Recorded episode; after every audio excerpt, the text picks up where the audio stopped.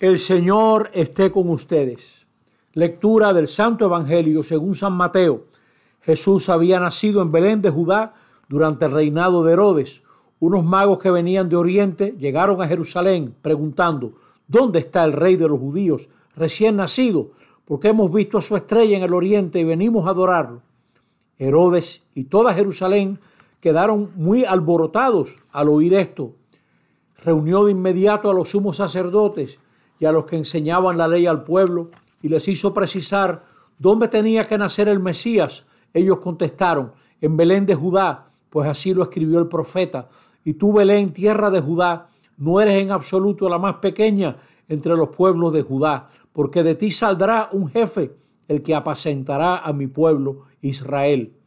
Entonces Herodes llamó en privado a los magos y les hizo precisar la fecha en que se les había aparecido la estrella. Después los envió a Belén y les dijo, vayan y averigüen bien todo lo que se refiere a ese niño, y apenas lo encuentre, avísame, porque yo también iré a rendirle homenaje. Después de esta entrevista con el rey, los magos se pusieron en camino, y fíjense, la estrella que habían visto en el oriente iba delante de ellos, hasta que se detuvo sobre el lugar donde estaba el niño. ¡Qué alegría más grande! Habían visto otra vez a la estrella al entrar a la casa, vieron al niño con María, su madre, se arrodillaron y le adoraron. Abriendo después sus cofres, le ofrecieron sus regalos de oro, incienso y mirra. Luego se les avisó en sueños que no volvieran donde Herodes, así que regresaron a su país por otro camino. Palabra del Señor. Estamos celebrando la protectora de este pueblo, nuestra Señora de la Altagracia, y he leído el Evangelio que recomienda la conferencia del episcopado dominicano. Fíjense que en el Evangelio hay varios elementos del cuadro de la Altagracia. Está, por supuesto, María, está el niño, está la estrella y así en el fondo José. ¿Qué podemos decir de esta fiesta que tanto nos enseña esta solemnidad de Nuestra Señora de la Alta Gracia.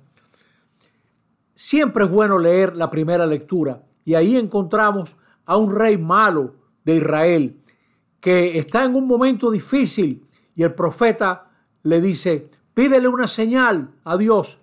Y él hipócritamente dice, yo no quiero, no quiero molestar a Dios, no quiere fatigar a Dios, porque no quiere que Dios le diga nada. Ya él tiene su esquema, ya él tiene lo que va a hacer, lo tiene claro. Y eso nos pasa muchas veces a nosotros.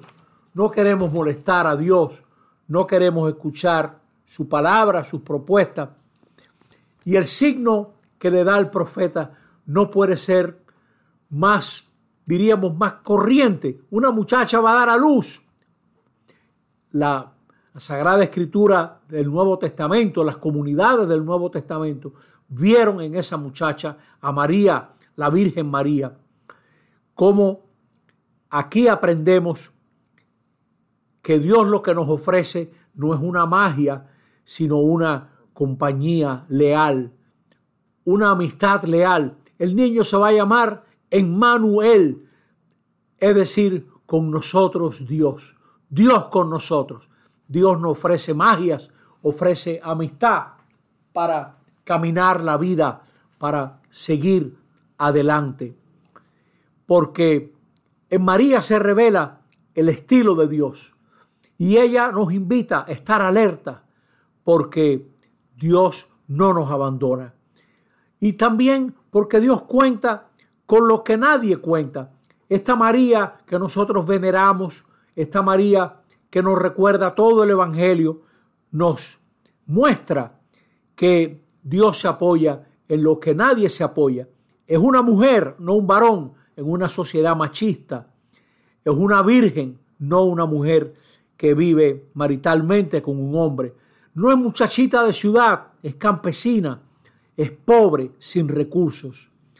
Esta mujer nos pone a caminar por otro lado, para poder encontrar a Dios.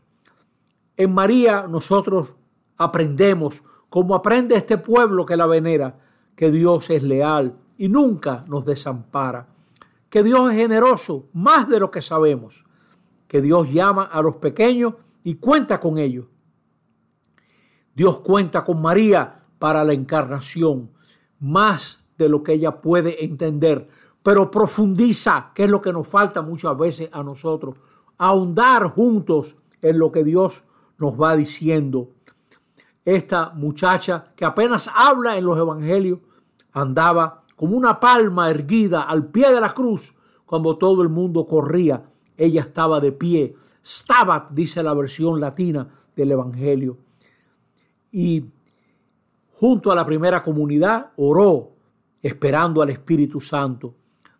En los evangelios, sobre todo Lucas, la presenta como la mujer que acoge la palabra. Hágase en mí según tu palabra. Qué pequeños aparecen nuestros esquemitas al lado de María. Nosotros aparecemos gente de planes cerrados, inseguros. Ojalá que ella nos ayude a abrir nuestros planes, porque delante de Dios podemos caminar caminos nuevos, porque el Señor cuando promete, se compromete y cumple más de lo que promete. Por eso andemos de la mano de esta mujer. Veneramos a María como nos enseña la segunda lectura, porque en ella todos somos parientes de Jesús. En ella nació Jesús sometido a la ley para salvar a todos los que estábamos presos de las leyes y de las normas y de tanta cosa que no trae salvación, porque lo que nos salva es la solidaridad de Dios. Aprendamos pues que a Dios lo encontramos dentro de la vida, como lo encontró esta mujer. Y nosotros también, como estos magos de Oriente, adoremos al niño Jesús, reconozcamos la majestad de Dios en, en ese niño y junto con María, nosotros también adoremos a este niño como hijo de Dios. Que la devoción a María nos encamine hacia Jesús. Ella sea nuestra estrella. Así sea. Amén.